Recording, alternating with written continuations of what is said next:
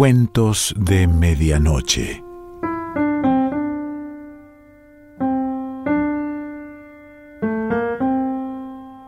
El cuento de hoy se titula Un arma en la casa y pertenece a Mariano Quirós.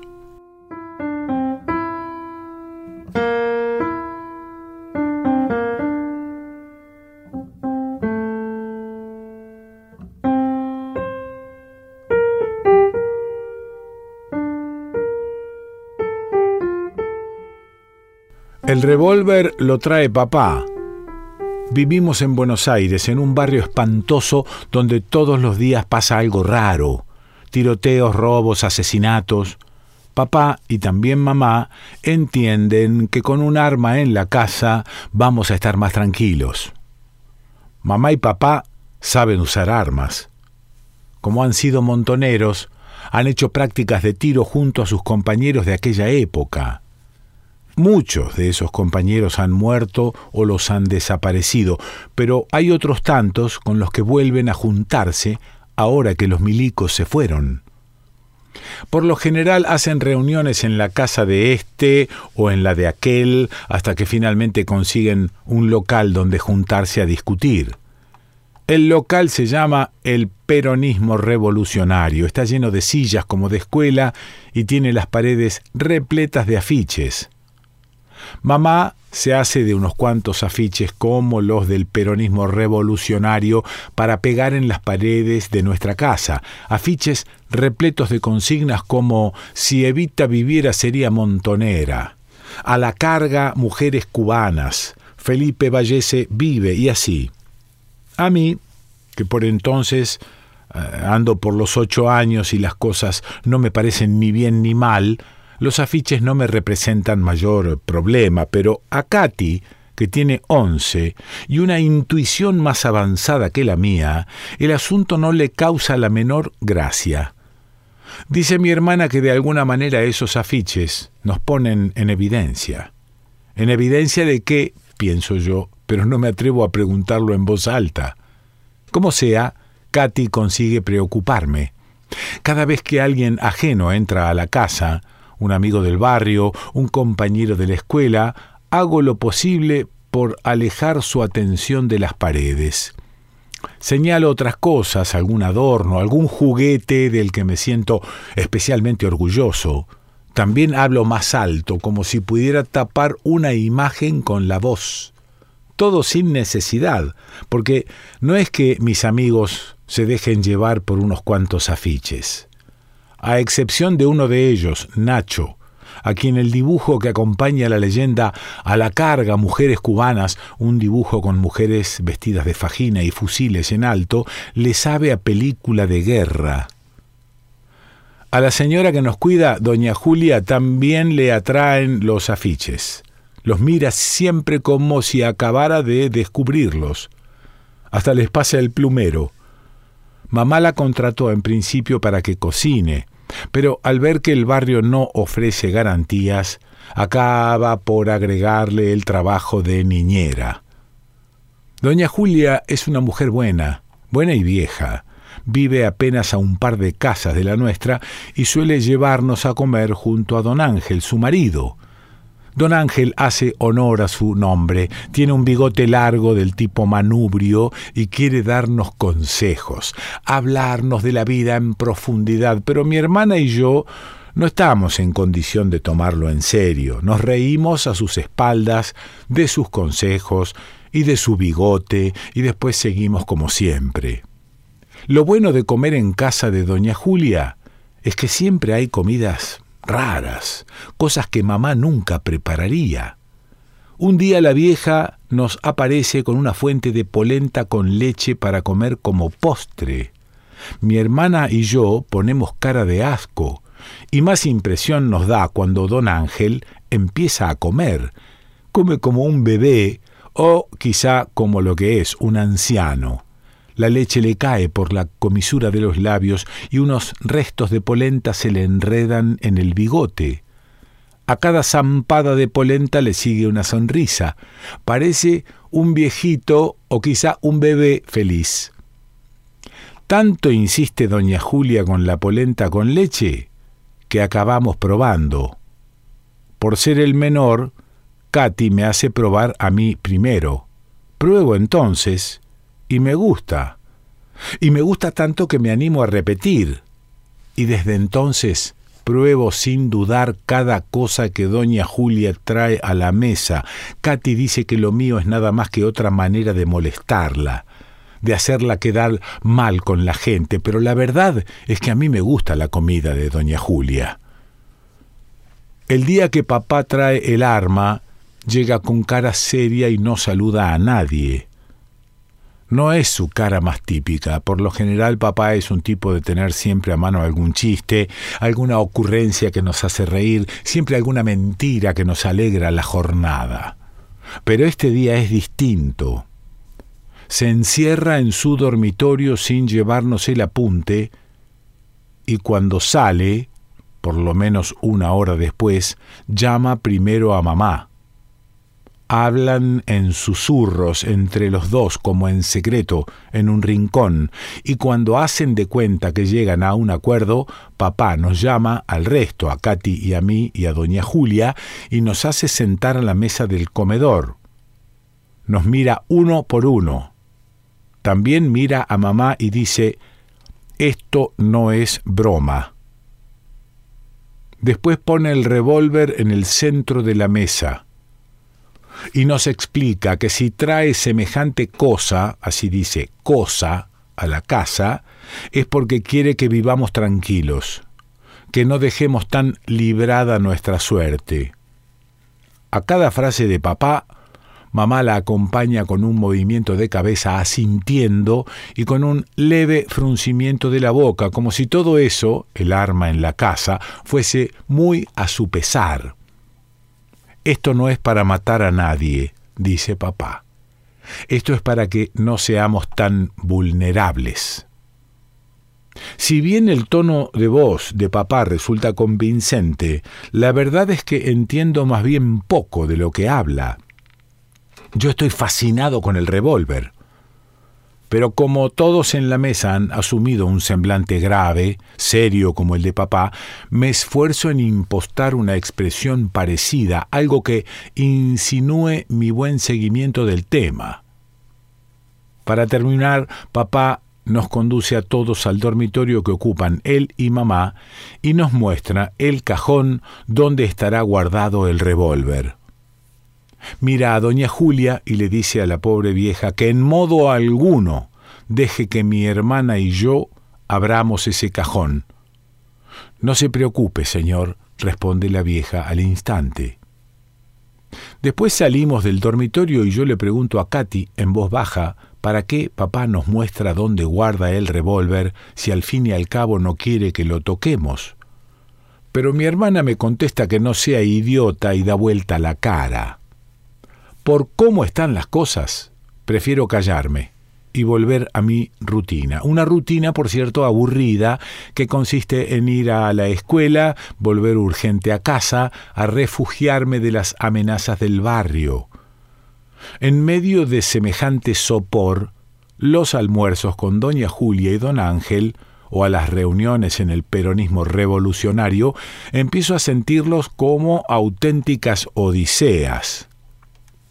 Por lo demás tampoco está en mi ánimo acercarme al cajón del revólver.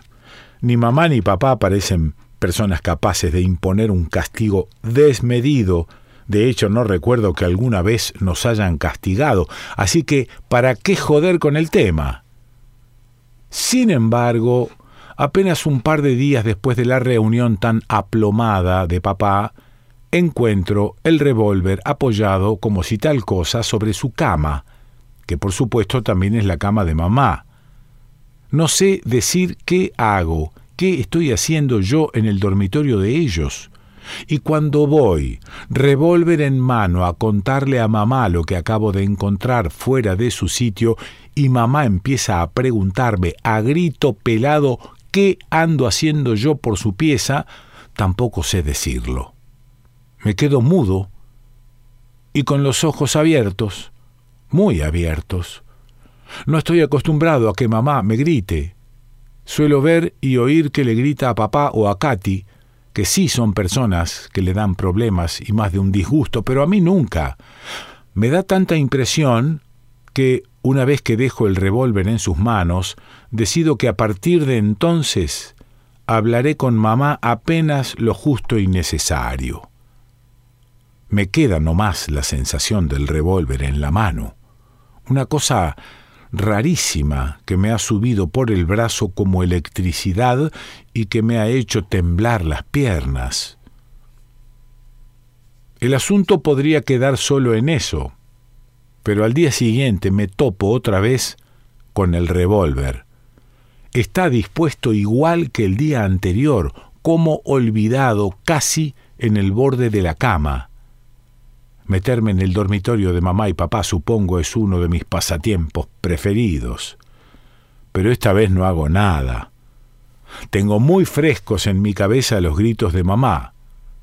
Así que me aguanto las ganas de dar la voz de alarma y me quedo en la pieza, arrodillado a los pies de la cama y mirando el revólver. Lo que más llama mi atención es que, a diferencia de lo que uno ve en las series y películas de la tele, este revólver parece viejo, como una herramienta que alguna vez ha sido muy utilizada y que ahora pasa mucho tiempo escondida en un cajón, o peor, pasa el tiempo a la intemperie, soportando a veces mucha humedad y otras veces un sol tremendo. ¿Cuánto tiempo me paso así, arrodillado, mirando el revólver desde distintos ángulos? ¿Treinta minutos, una hora? Toda la jornada laboral de doña Julia, cuya voz, llamándome a comer o simplemente llamándome, se encarga de arrancarme de aquella rara ensoñación?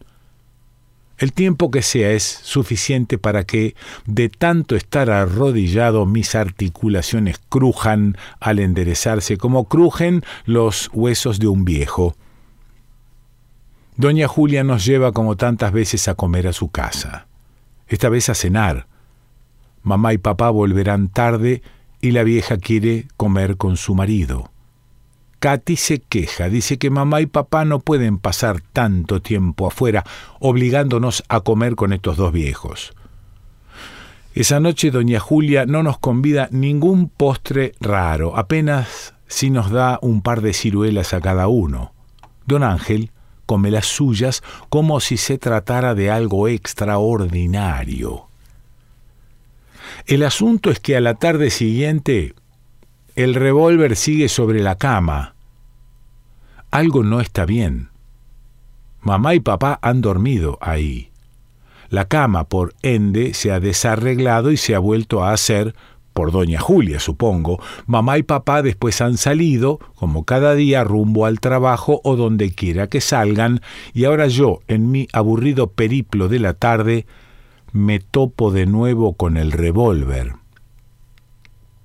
Pienso en hablar con Katy.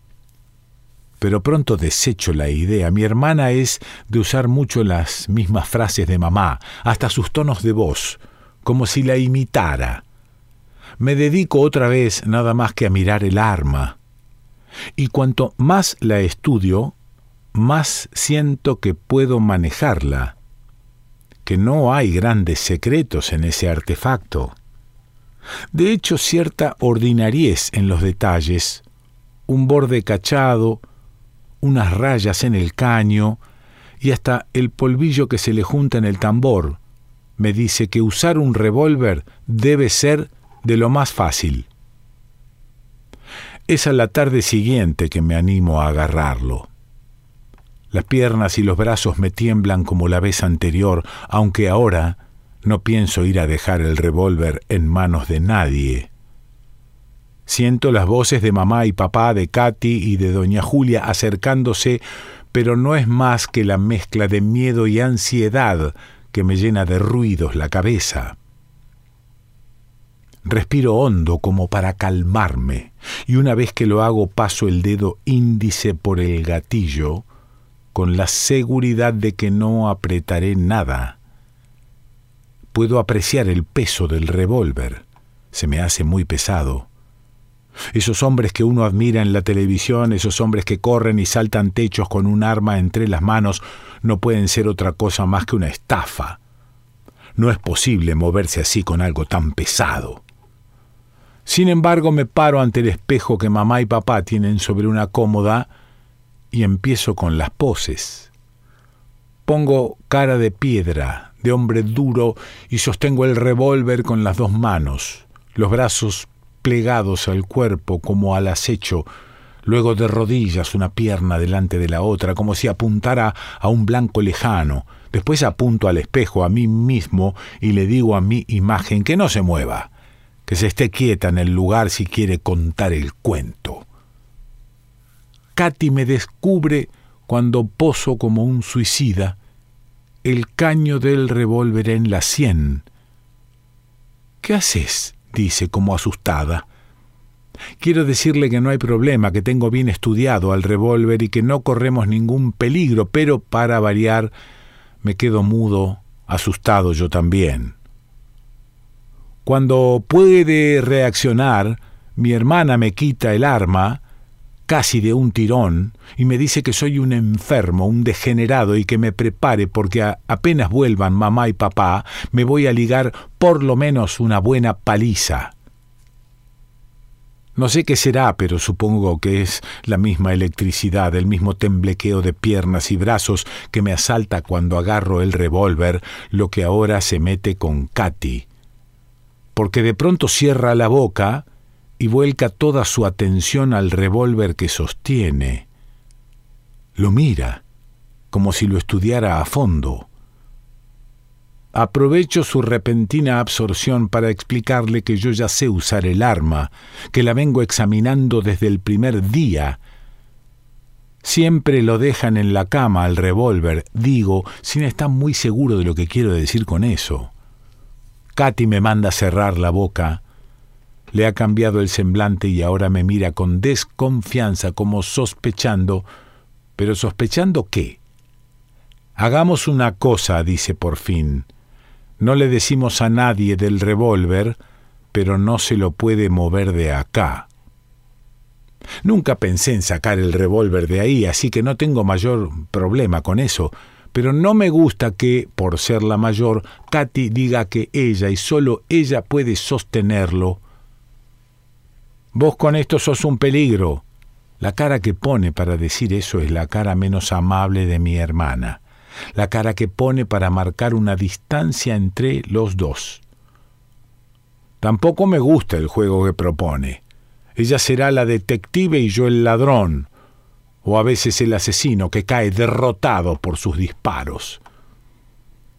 Le doy el gusto por un rato, haciendo de cuenta que me escondo o que intento escaparme, pero el poco espacio que nos deja el dormitorio hace del juego una cosa de lo más aburrida.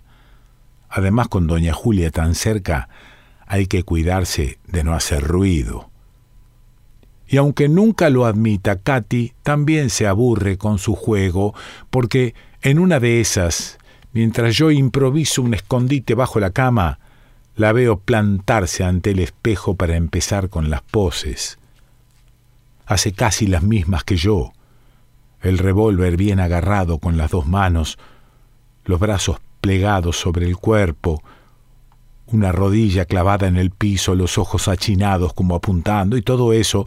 Entonces salgo de abajo de la cama y le digo que basta, que así es aburrido para todos y que mejor en todo caso hacer como si fuéramos suicidas. Discutimos un rato hasta que me dice, a ver qué tan divertido es jugar a eso me siento feliz cuando tengo de nuevo el revólver en mis manos. Se me escapa la sonrisa. Katy dice que con esa cara parezco un idiota, pero no me importa. Hago lo que tengo que hacer. Me llevo el caño a la cabeza y empiezo a contar. Uno, dos, tres, cuatro. Y antes de que diga cinco, Katy me dice que listo, que mi chiste no tiene gracia y que aguardar el coso ese. Una lástima, pienso, pero le devuelvo el revólver sin chistar. Justo ahí es que aparece doña Julia. Ni mi hermana ni yo la sentimos acercarse y ahora ya es tarde. Ya no tenemos tiempo ni de guardar ni de esconder nada. ¿Qué hacen acá? pregunta la vieja. La misma pregunta, pienso, el mismo tono asustadizo que un rato antes usó Katy para decirme lo mismo.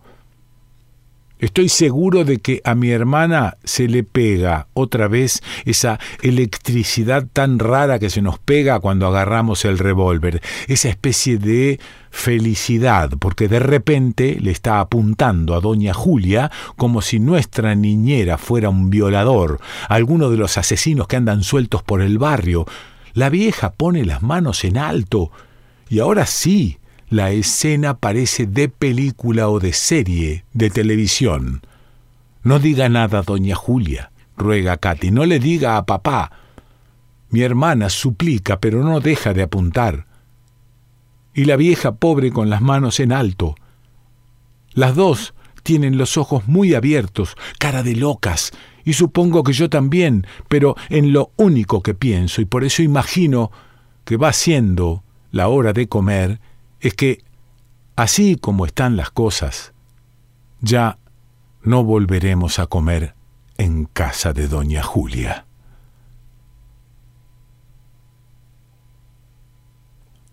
Mariano Quirós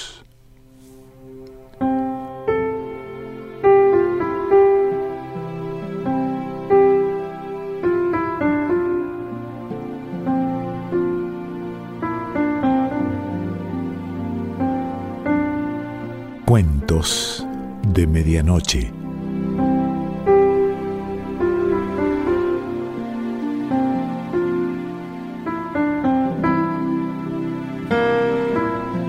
Selección Pancho Mondino.